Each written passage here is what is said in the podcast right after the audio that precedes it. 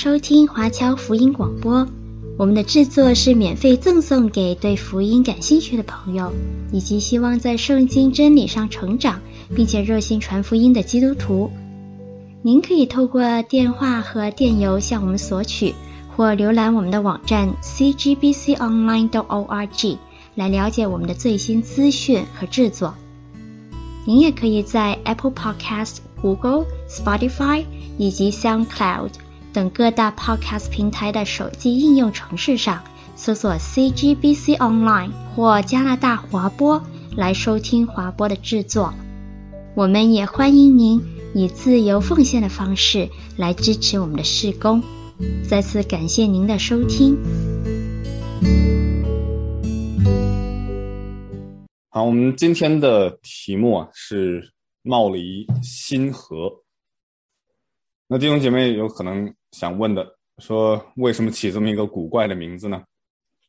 那大家可能听说过一句成语啊，叫貌合神离，什么意思呢？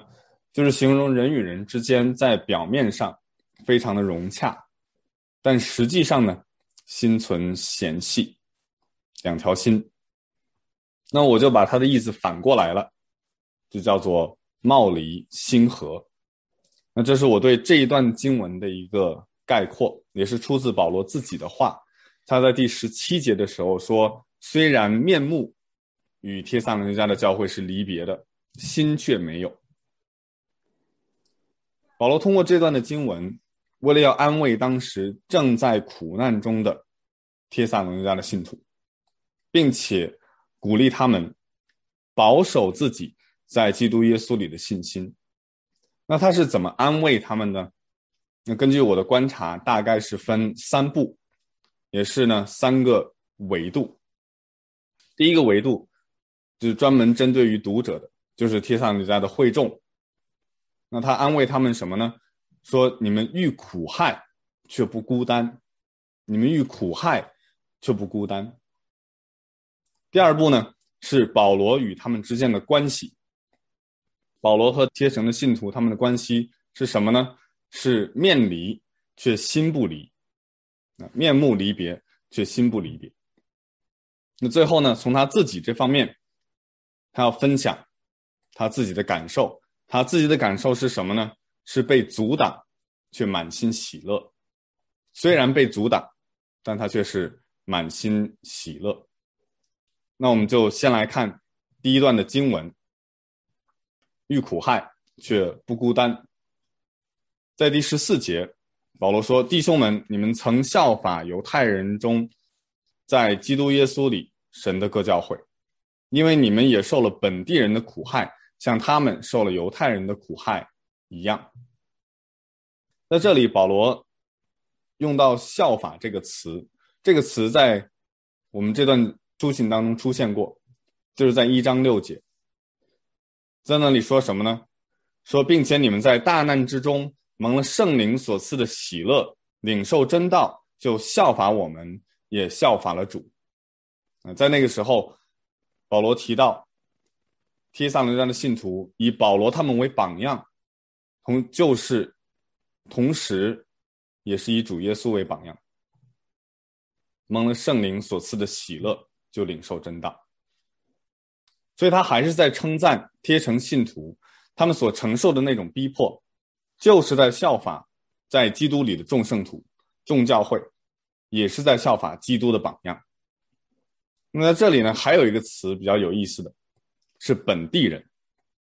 那你们也受了本地人的苦害。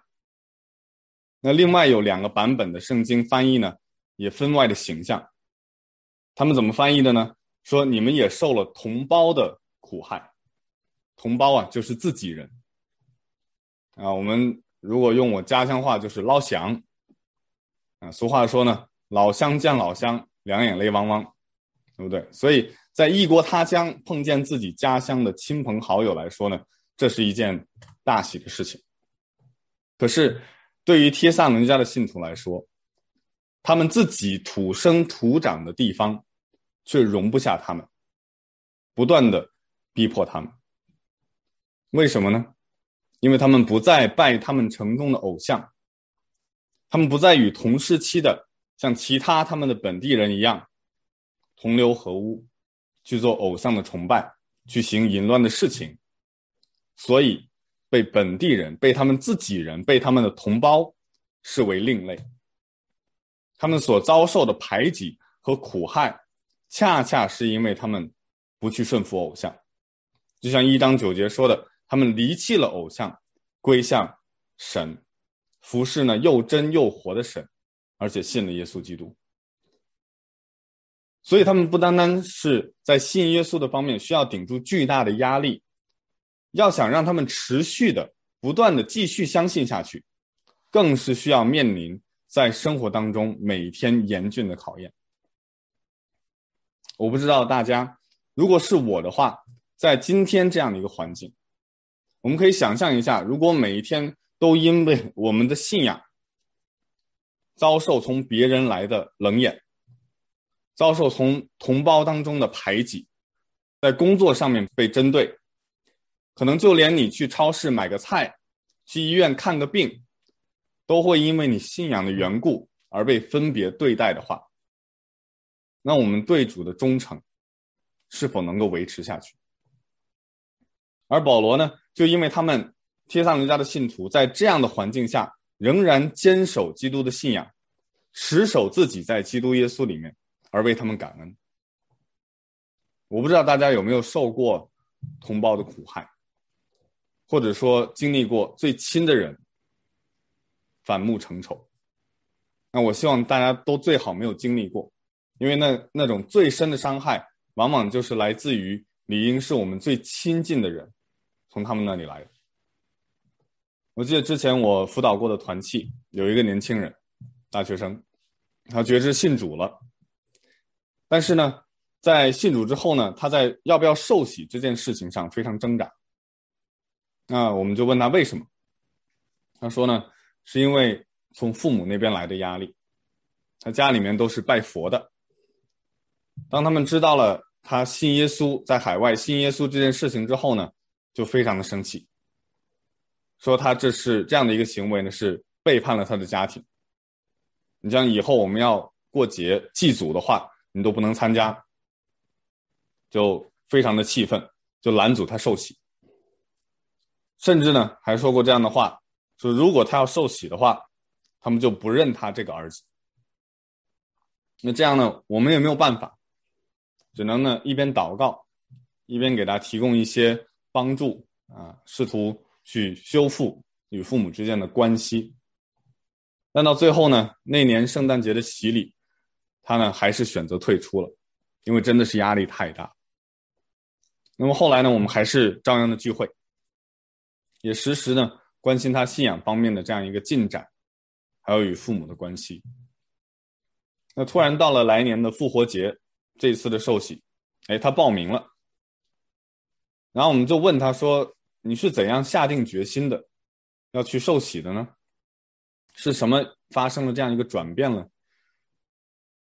然后他就跟我说了一句话，他说呢，他觉得他还是应该先处理好与神之间的关系，再去想如何去处理与父母之间的关系。他说他想先处理好与神之间的关系。再去琢磨如何去处理与父母之间的关系。那他的这样一个认知，当时真的给了我很大的安慰。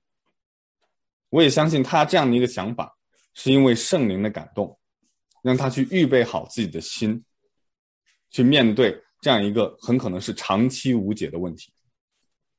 因为我们没有人知道他的父母什么时候会回心转意，或者会不会回心转意。但是呢，他计算过代价，他知道做这样的决定，并且持续维系这样的一个决定所带来的后果。那么，我也相信，在今后的生活当中，靠着主给他的智慧，他可以赢回他与父母这样的一段关系。所以，保罗在这这里第十四节，他所写的也是为了要安慰这些遇到自己同胞，很可能是自己的亲人、家人苦害的。帖撒罗尼迦的信徒，那具体是怎么安慰的呢？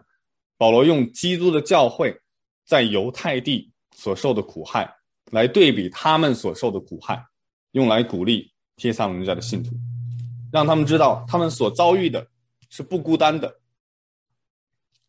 那我不知道大家嗯、是否对这样的一个背景有足够的了解，因为这个样的一个对比对于保罗来说其实并不简单。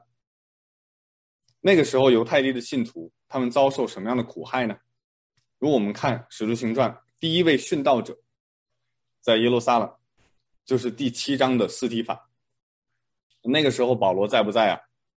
他在呀。当时这些杀了斯提法的人，他们脱下自己的外衣，就放在一个名叫扫罗的年轻人脚前。那这个扫罗就是保罗，所以他见证了第一第一桩为基督而受迫害的殉道者。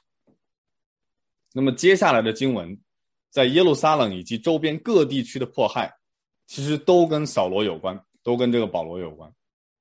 就好像《使徒行传》第八章所说的，说从这日起，耶路撒冷的教会大遭逼迫，除了使徒以外，门徒都分散在犹太和撒玛利亚各处。到了第三节说，扫罗却残害教会，进个人的家。拉着男女下在监里，那些分散的人往各处去传道，也恰恰是因为这样的一个逼迫，使得福音能够从耶路撒冷传向周边的地区，越传越远。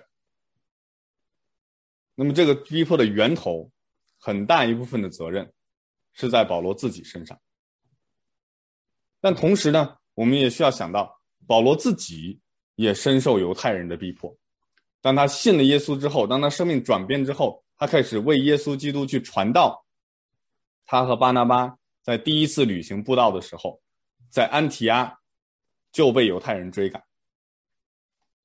经文说，二人在以哥念被那里不顺从的犹太人耸动外邦人，叫人心里恼恨他们。那接下来呢，又在第二次旅行布道的时候。就恰恰是在帖撒罗尼迦本地，被当地的犹太人出于嫉妒，招聚了市井匪类，搭伙成群，耸动合城的人，要捉拿他们。我们看到这个这个事情发生的经过都很雷同。那想必这些的逼迫，帖撒罗尼迦的信徒比我们更熟悉，更加了解。所以保罗用这样的话。来去安慰这些正在经受自己同胞苦害的帖撒罗家的信徒，也是非常的贴切。保罗对于帖城的信徒的安慰，并没有止步于此，他不是简单的提醒他们：“你看，其他教会也在受迫害，所以你们这个没有什么特别的，不要忧伤自怜。”他并不是让他们只看到另外的人的层面。他还有纵向的层面，就是在接下来直接让他们看向基督。所以第十五节说什么呢？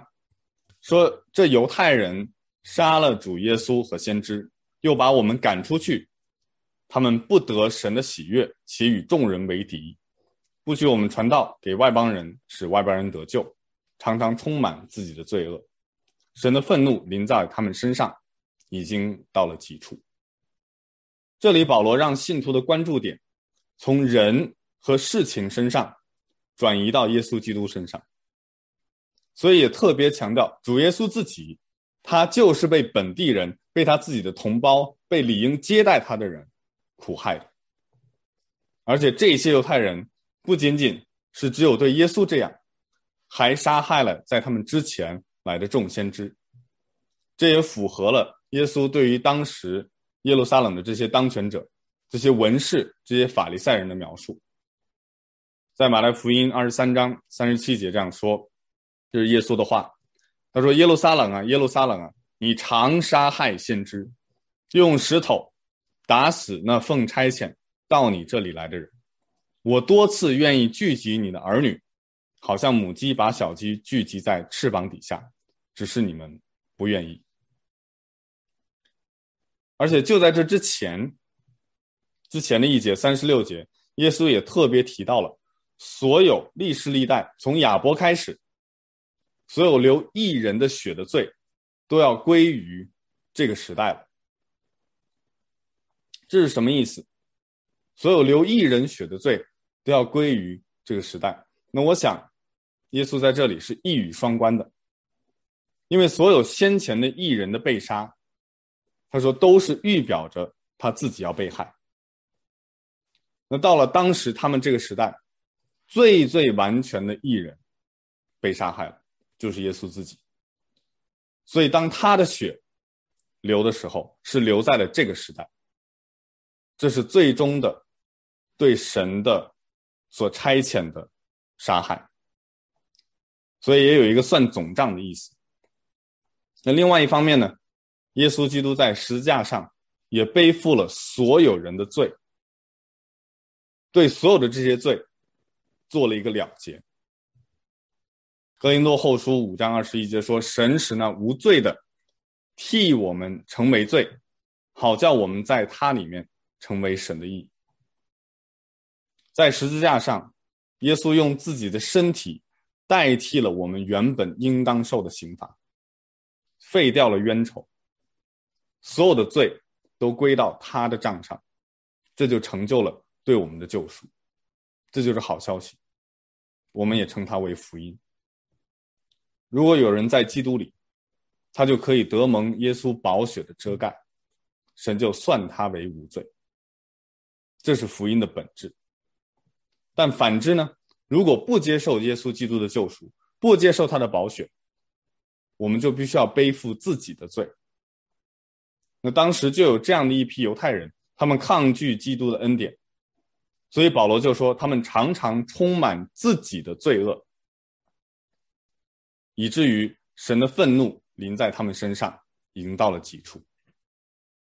那更谈谈不上得到神的喜悦了。而且这些不信耶稣的这些犹太人，在巴勒斯坦地区之外的罗马城邦，同样是因为嫉妒的缘故，去赶逐保罗他们这样的宣教士，不许他们传道给外邦人。让外邦人也可以听闻福音，也可以得救。那这正是他们与众人为敌的行为。保罗这里的提醒，我想有两方面的作用：一方面让帖撒罗家的信徒知道，他们所受的逼迫和保罗他们所受的逼迫是属于同一个性质，都是为基督的缘故；另外的一个作用，就是让他们的视线通过定睛关注在。基督的被害上，能够明白，能够时时提醒他们去想到耶稣和他在十字架上所做成的救恩。同样，也让他们知道，他们自己所经受的迫害不是徒然的，是有永恒的意义的，是与耶稣救赎之功一脉相承的，而且也是耶稣自己曾经预言过的，所以他们是蒙神悦纳的。是蒙神喜爱的。当我们因为信仰的缘故遇到逼迫、苦害的时候，如果因为信仰，我们与家庭的关系出现问题，我们的家人不理解我们，我们会怎么办呢？如果因为信仰的缘故，而在工作上，在工作的待遇上面，会有一些负面的效果，我们会怎么办呢？或者再往大里说，如果政府因为你信仰的缘故，怀疑你有反动的倾向的话，那个时候我们怎么办呢？我不知道大家是不是都听说过，在中国的这位传道人王明道，我想很多人可能认识。他在大陆乃至世界的基督徒当中呢，都是一个家喻户晓的名字。在大陆二三十年代，神特别的兴起了一批的家庭教会的领袖，那他就是其中之一。这群人呢，他们持有保守的神学立场，而且特别推崇圣经的权威。他们呢，讲到信息也特别富有生命力，比较追求个人的重生得救和认罪悔改，而且也注重成圣成圣的这个道路。所以呢，他们特别关注生活和在道德上面，我们的信仰是如何活出来的，以至于呢，在当时让中国的家庭教会有了一个很大的复兴，在大江南北都有很多的人归信主。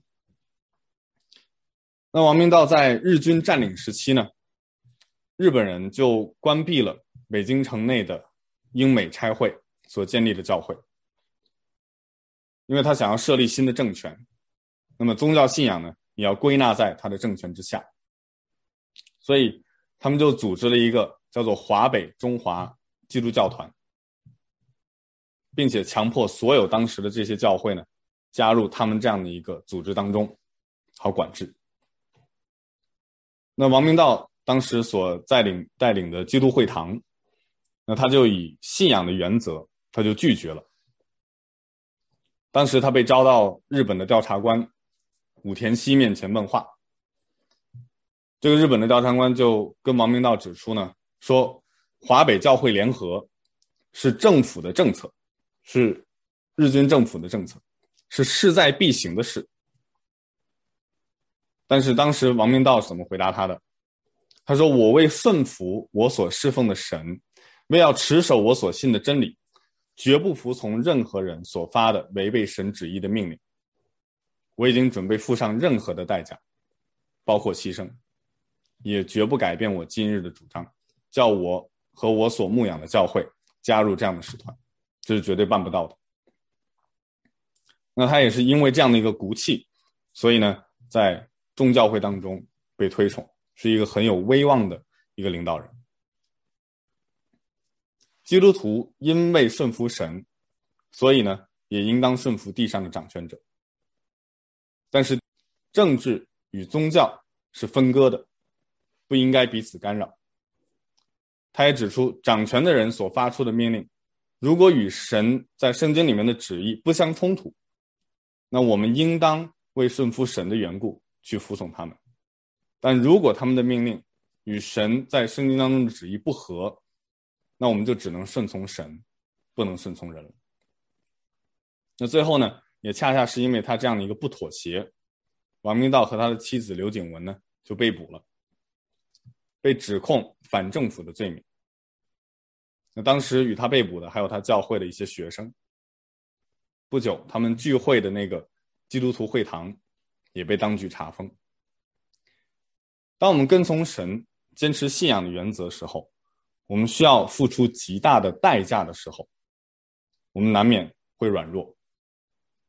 那当时呢，王明道是被判处，呃，十五年，服刑十五年。但当时呢，不断的有批斗，而且，呃，据边云波的记载呢，王明道这个人生从小就特别呃贪生怕死。他是一个，呃，非常怕死、非常有恐惧的人。那当时呢，他就怕在批斗会当中，因为都有枪嘛，所以他就怕被枪毙了。于是呢，他就否定了自己所坚持的信念。那后来在一次的批斗会上，就做了自我的批判，呃，承认呢自己是反革命分子，包括什么其他的一些莫须有的罪状，他都认了。啊、什么迫害抗美援朝运动啊。这个反对政府的三反运动啊，呃，煽动呃这个信徒与非信徒之间的仇恨啊，破坏社会主义建设啊，这些这些等等的罪名。那唯这些所有的罪名里面，唯一成立的，就是他反对三自爱国运动，这个是对的。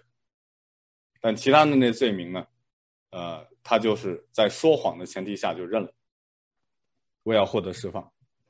那在他获得释放之前呢，王明道就签署了一份悔过书，并且立功赎罪的一个计划，保证呢在出狱后他会带领他的教会参加三自爱国运动，因为他很有名望嘛，所以政府特别想让他去领导这个三自爱国运动。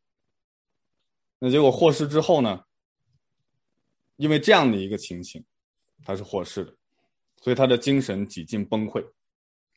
他当时时常就跟人说：“他说我是彼得，我曾经。”否认主，我不认主的名。然后呢，同时他又说自己是犹大，他出卖了爱他的主，所以他出狱之后无时无刻的不受着良心的谴责。那一年多之后，他的信仰慢慢得到复兴，他的精神呢也慢慢复原。于是呢，他和他的妻子最后就自动走进公安局，否定了先前的这些悔过书，也否定了所有之前加给他的罪名。这样呢，他们两个就再一次被捕入狱。当时王明道就被判无期徒刑。在漫长的牢狱生活当中呢，虽然身边没有圣经，也没有诗歌本，但他就凭着平常熟聚于心的那些诗歌和圣经的经文，来获取属天的能力和安慰。当时给带给他最大的安慰的，是他背熟的一段经文，来自于弥迦书七章的七到九节。弥迦书七章的七到九节怎么说呢？说至于我，我要仰望耶和华，要等候那救我的神。我的神必应允我，我的仇敌啊，不要向我夸耀。我虽跌倒，却要起来；我虽坐在黑暗中，耶和华却作我的光。我要忍受耶和华的愤怒，因我得罪了他，只等到他为我辨屈，为我伸冤。他必领我到光明中，我必得见他的公义。在回顾自己漫长的这些牢狱的岁月，他对来访者呢，当时说：“他说我不是政府的罪犯，我是像使徒保罗那样的一个作奸者。”他认为神保守了他多年的这种艰难的岁月，让万事互相效力，来去操练他、锻造他，让他的属灵生命可以成长，使他从软弱变为刚强，从失败转为胜利。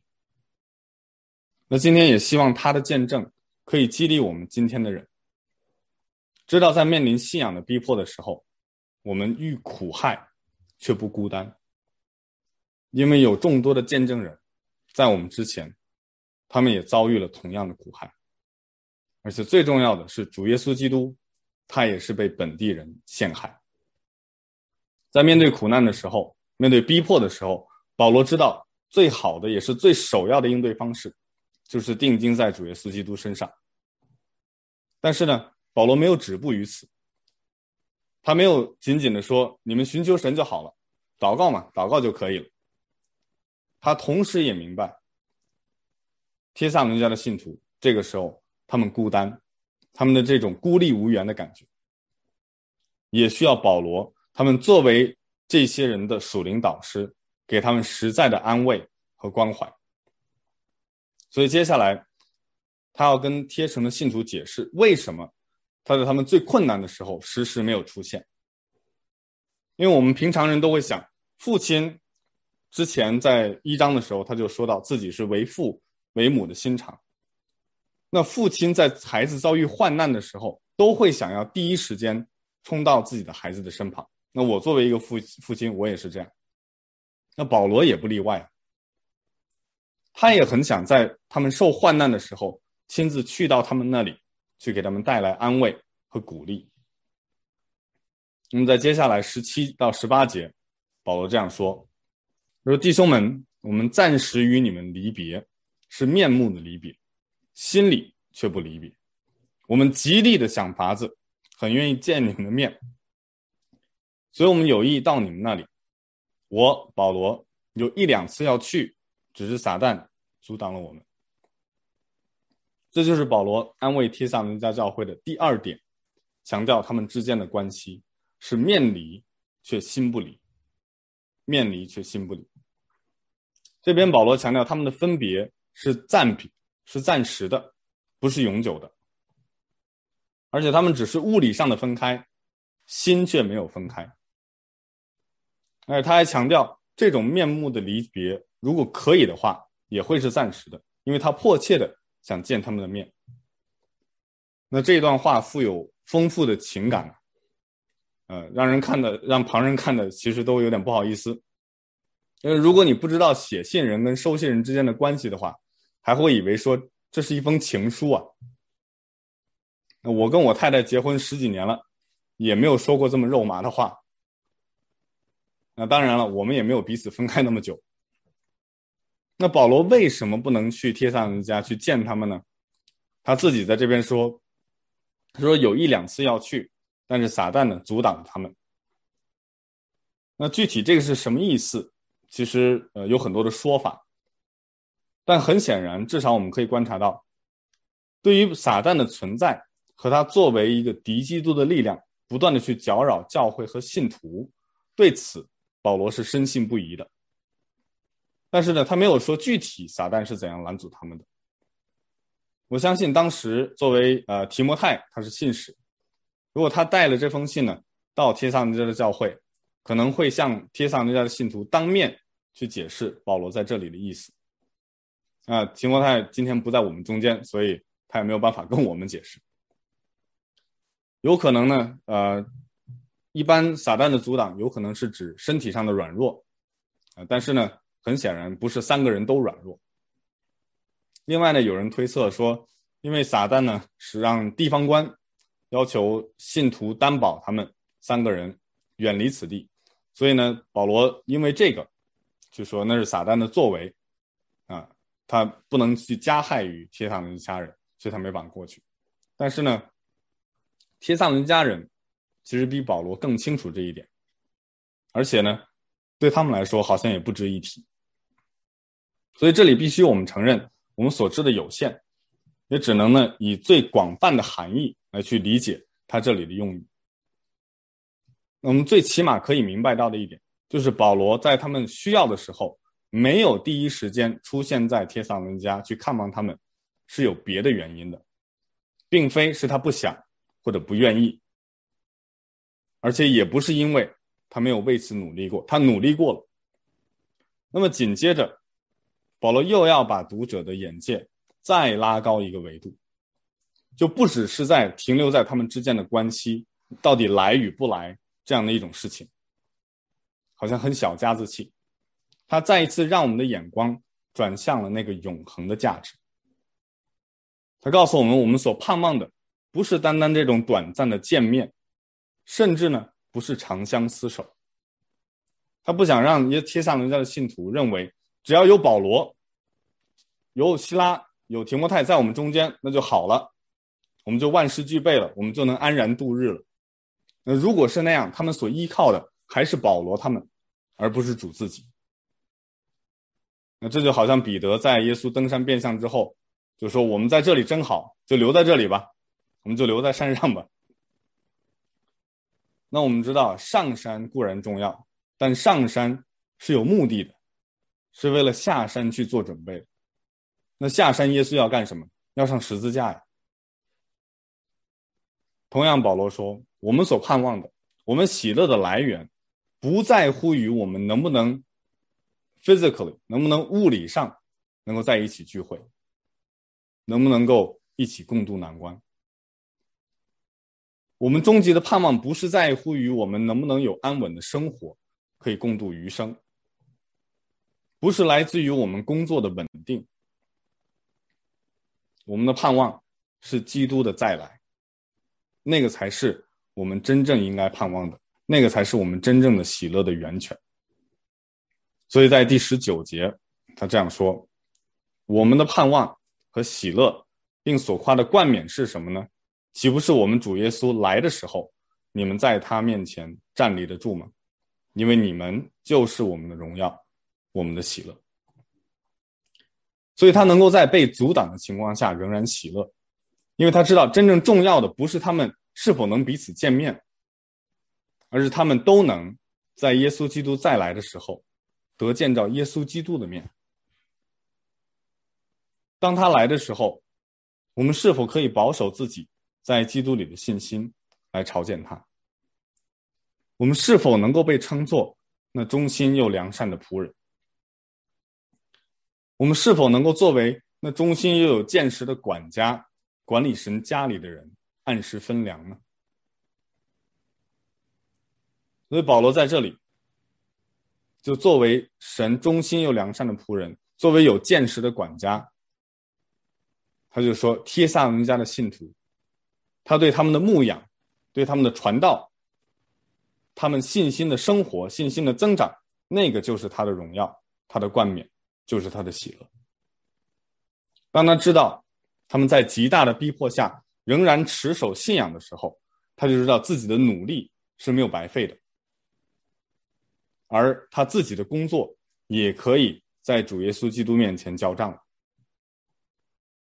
那冠冕这个词啊，在当时的社会是一种荣耀的象征，无论是在祭祀，还是在政治场合，还是在盛大的庆典当中呢，多次的出现。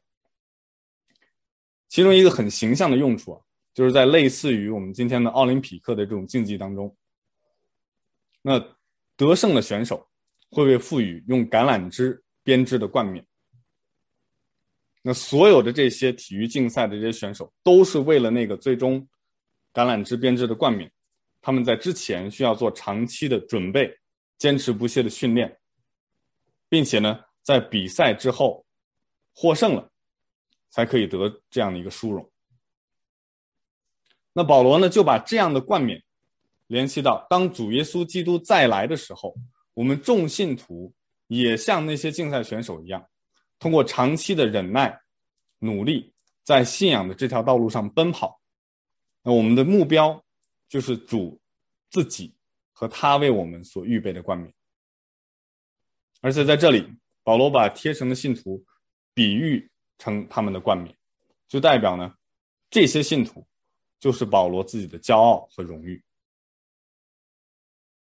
那信主这些年，我所遇到的最开心的事情，莫过于跟之前的一些团契契友离开很多年，再见面的时候，能够知晓、能够得知，他们还在教会当中，仍然坚信着基督，并且呢，还有服侍，在教会当中不断的成长。那同样。反过来，一些最伤心的事情，就是听到有谁过了多年之后，不在教会的群体里了，没有再聚会了。那这会让我很悲伤，也很着急的。我想很多人可能有类似的感受，所以保罗就提醒我们：我们终极的盼望，不是在今世能有好的生活。或者说无忧无虑的想干什么就干什么，有财务的自由，甚至不是人身的自由。终极的盼望是我们在永恒当中，在基督里的盼望。保罗很清楚这一点，所以他让帖撒罗尼迦的信徒思想基督的再来，作为他们在身处患难当中最终极的安慰。这样，他们不会专注在任何那些对付。压迫他们、苦害他们的人身上，想着怎么样报仇，因为知道基督的到来会带来公义的审判。他他们也不需要寄希望于今生的好处，因为他们知道基督的再来会带给他们永恒的祝福。他们也不需要得到周围人、自己人、同胞的人的认可，因为他们知道基督再来的时候对他们的称赞。就会是他最大的安慰。基督来的时候，他们会被尊崇，而那些逼迫他们的人会受到审判。这是在逼迫的人当中最大的盼望，因为到那个时候，才是真正的释放，才是真正的翻身。保罗跟贴神信徒是貌离神合心合，这也很好的对比。我们的作为基督徒，我们以基督也是貌离心合。保罗跟帖撒罗尼迦的信徒，他们不能见面，但却心系彼此。那其实我们跟基督的关系也是一样的，我们与他也是暂时不能见面，但呢，因为他赐下的圣灵住在我们里面，让我们与他心连心，可以联合。在我们生命当中所遇到的苦难，在信仰道路上所经历的低谷，这段经文告诉我们：我们先要做的就是仰望耶稣基督。但其次也非常重要的，就是和弟兄姐妹、和我们的属灵伙伴来分享我们的软弱、我们的挣扎，这才是真正的团契和教会的生活。我们不是光自己一个人祷告就够了。还要有同伴为我们一起代求，一起祷告，彼此的守望、扶持和鼓励，让我们知道，即便我们不能见面，我们心却是在一起。因为我们同感一灵，靠着他彼此联络，互为肢体。保罗他们那个时期只能靠书信沟通，所以说见信如面嘛。那我们今天更应当效法他们的榜样，彼此的鼓励，紧密的连结，共同的忍耐。更重要的，我们的聚集是为了让我们一起去等候主耶稣再来的日子，那个才是我们最终极的盼望的来源和喜乐的来源。同时呢，我们也需要靠着主的力量，我们一起去学习，成为保罗这样的人，对弟兄姐妹有为父为母的心肠。看到他们信心有软弱，或者是跌倒，或者经历信仰的低谷的时候呢，我们就来到他们的身边，帮助他们，安慰他们，鼓励他们，以别人在基督里坚实的信仰，成为我们自己所夸的冠冕。成为我们的荣耀，成为我们的喜乐，让保罗对帖撒罗尼迦信徒的劝勉，也成为今天对我们的劝勉；让他在对他们的安慰，也成为今天我们中间若有经历压迫、经历苦难、经历信仰低谷的弟兄姐妹们，成为我们的安慰，使我们可以在基督里有忠心，持守他的道。无论环境如何，能够与主貌离心和。阿门。